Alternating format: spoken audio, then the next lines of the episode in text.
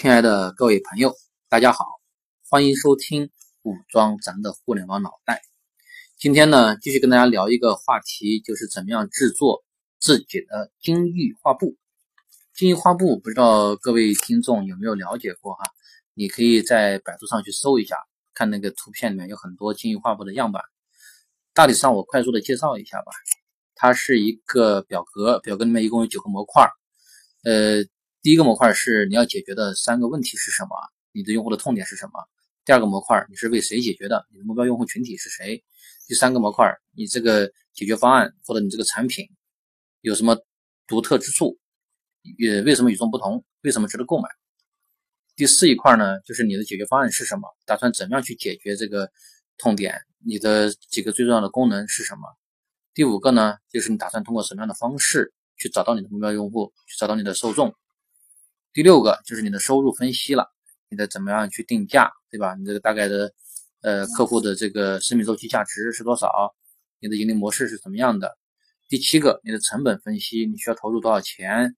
比如，呃，大概上包括哪些成本呢？包括你的这个开发产品所需要的成本花费，呃，办公的花费、人员的花费、销售产品所需要的花费、取得客户所需要的花费。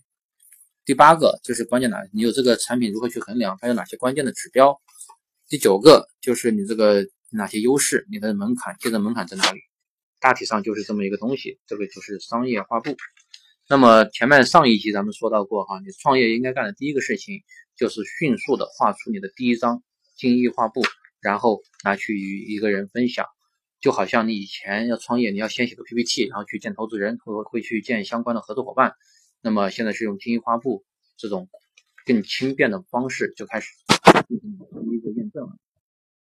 那么在精益画布的这里面呢，有些概念我们先先要再进一步澄清一下。比如说你的用户和你的客户，他们有什么区别呢？用户是你使用这个产品的可能登录和注册或者看一些页面的人，但是客户是真正付费掏腰包为你这个产品买单的那些人。所以说。大部分产品呢，它可能都有很多用户，但是真正付费的人只是其中一部分。比如说一个博客网站，那你的博客写手、写主、博客主可能是你的付费的人，他是你的客户。那么很多人会去浏览，他们都是你的用户，他们都都不会付费的。那么有没有可能你的一个呃创业的一个会面向的客户群体会是多个人呢？这也是有可能的。甚至可能你的客户群体在一开始你没有特别细分的情况下。它可能会有多种角色，那么这种情况怎么办呢？就是为每一个客户都单独的画一张画布，然后或者是说你就画一个画布，把他所有的客户都放在上面去，这都是可以做的一种选择哈。总之，为什么要这么去区分呢？因为你的一个产品不可能说要解决天下所有人的所有的问题，对吧？你现在的这个趋势都是越来越精细化，越来越精准，定位也越来越细分，什么你的人群呢？所以说要进一步的细分。定位更加精准，所以说一开始呢，应该找准你的第一群用户，他们是谁，他们在哪里，这个是精益画布能够给我们带来的一个价值。好了，前面这个基础的部分比较快的跟大家先介绍一下啊，下面我们就想呃稍微说一下怎么样去制作一张你自己的第一张精益画布。第一个要点是一定要快，不要花太多的时间把这个去预测未来，因为。你这个画布的作用，它不是去预测未来，而是快速的把你现在已经知道、已经想到的脑海里面的东西，以一种结构化的方式把它表达出来，然后拿去验证，这是它的目的。所以说，不要想去预测未来，想的面面俱到。第二个呢，就是它尽量保持它的短小精干，不要把这个画布填的密密麻麻、满满当当的。对吧？这样别人就看不清楚。为什么要用一张画布来说明事情呢？就是要精简、精简再精简，找到最核心、最根本的那个点儿。从这个角度来说，呃，其实呢，有些地方哈，你暂时没想清楚，也可以先放那儿，这个都是没有关系的。还有这里面要注意的一个要点是，你的客户群体呀，一定要开始要描述的足够清晰。为什么呢？因为你会发现，当你的客目标人群。不一样之后，你可能画布中的很多地方都得改，都得调整。所以说，一定要想清楚你的客户群体、你的受众他们是谁。在进行这个具体的这个内容填写的时候，呃，我们要有几个注意的点儿哈。我这个点儿比较多，不一一说，就挑几个要点跟大家说一下。第一，在进行客户群体分类的时候，大家要有一个概念，叫做早期接纳者和主流用户。这个概念呢，实际上是杰弗瑞·摩尔在他的《跨越鸿沟》这个书里面提出来的一个概念。呃，你的早期接纳者跟你的主流的这个人群，他可能是不一样的一群人，你可能接触他们的渠道也不一样。如何从早期接纳者把它扩大到更大的一个群体，这实际上也是有一个巨大的鸿沟需要去跨越的。所以说，这个点儿上要保持一个警醒。然后，你的产品的独特卖点。跟呃，这个是蛮难写的。独特卖点呢，其实主要的是说你跟你的竞争潜在的竞争对手哈有什么不同？为什么要购买你的而不是购买别人的？就是这里面可能会涉及到一些竞品分析和研究的工作，但是没有关系。如果你没有来得及做这个竞品分析和研究，你只要能想清楚，对吧？以及很简短的一两句话把自己的独特卖点描述出来也是可以的。呃。可以参考很多网站它的一个口号，对吧？它的一个网站或者有很多产品，它的一个 logo 下面通常会有一句话来描述自己。能想到这样一个朗朗上口的、便于传播的东西，那是非常好的。那么有很多人就在问哈，其实我们现在在实际上做产品的过程中，很多产品它开始采取的是免费策略。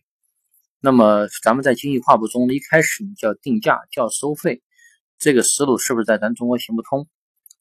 我觉得这个是，呃，可以值得我们思考的哈。在中国，虽然很多互联网产品啊，他们一开始都是采取免费的，那么，但是这个产品一个商业模式，它要能够存活下来，能够持续下去，它一定是要有收费那一天的，一定是要有可行的通的商业模式的。所以说，这个商业化部呢，这个商业模式，它的作用在于让你一开始就去思考这一点。你也许一开始没有一个清晰的答案，但是你得带着这个问题往前走，而不是说把它抛到一边先不想它。这样的话会有很大的风险。如果你这个商业模式它是有可能在某一天行得通的，那么你就需要在整个过程中慢慢的去整理它，慢慢的去把它变得越来越清晰。这个就是说你要把它先停下来，记在这儿，成为你一个需要你去解决和验证的问题，而且。收不收费，其实是检验你这个产品有没有价值的一个很重要的一个指标。你说对我有价值，价值体现在什么地方？就体现在我愿意花钱来买你这个产品或服务。所以说，呃，即便你一开始定一个很低的价格，那么其实也能很有效的检验出谁才是你的真正的客户，真正的愿意给你掏腰包那些人。最后一部分，独特的门槛优势。这个其实也是很重要的一个层面。在我以前创业去融资的时候，很多这个资方代表和投资人他都很看重这一点。你的这个产品有没有独特的竞争优势，是你别人不能模仿的。因为基本上，你如果说是一个好的创意和产品，你推向市场上之后，真正的是能够带来价值的东西，很快你就会发现你会被很多人抄袭。在这个大环境下，哈，无论是咱们抄国外的，还是咱国内的在互相抄，这个氛围确实是在那儿的。模仿采取模仿策略的公司特别特别多，所以说你一定要想清楚，你这个东西推向市场之后，你怎么样能够拉开跟你的竞争者之间的距离？那么技术优势是很常见的一种门槛，但是大多数产品没有技术优势的时候，你就得好好的思考一下，怎么样去构建起这个壁垒。比如说，你可能先搭建一个。这个粉丝群构建一个铁杆粉这样的一个社群，这就是一个很好的壁垒。比如说小米，对吧？它的这个粉丝，这个是别人竞争对手没有办法去模仿的。好了，精益画布怎么去填写的这个经验分享就跟大家聊到这里。希望呢你能尽快的开始创建自己的第一张精益画布。希望这个分享对大家也有所启发和帮助。今天就聊到这里，谢谢各位，喜欢就点赞并转发吧。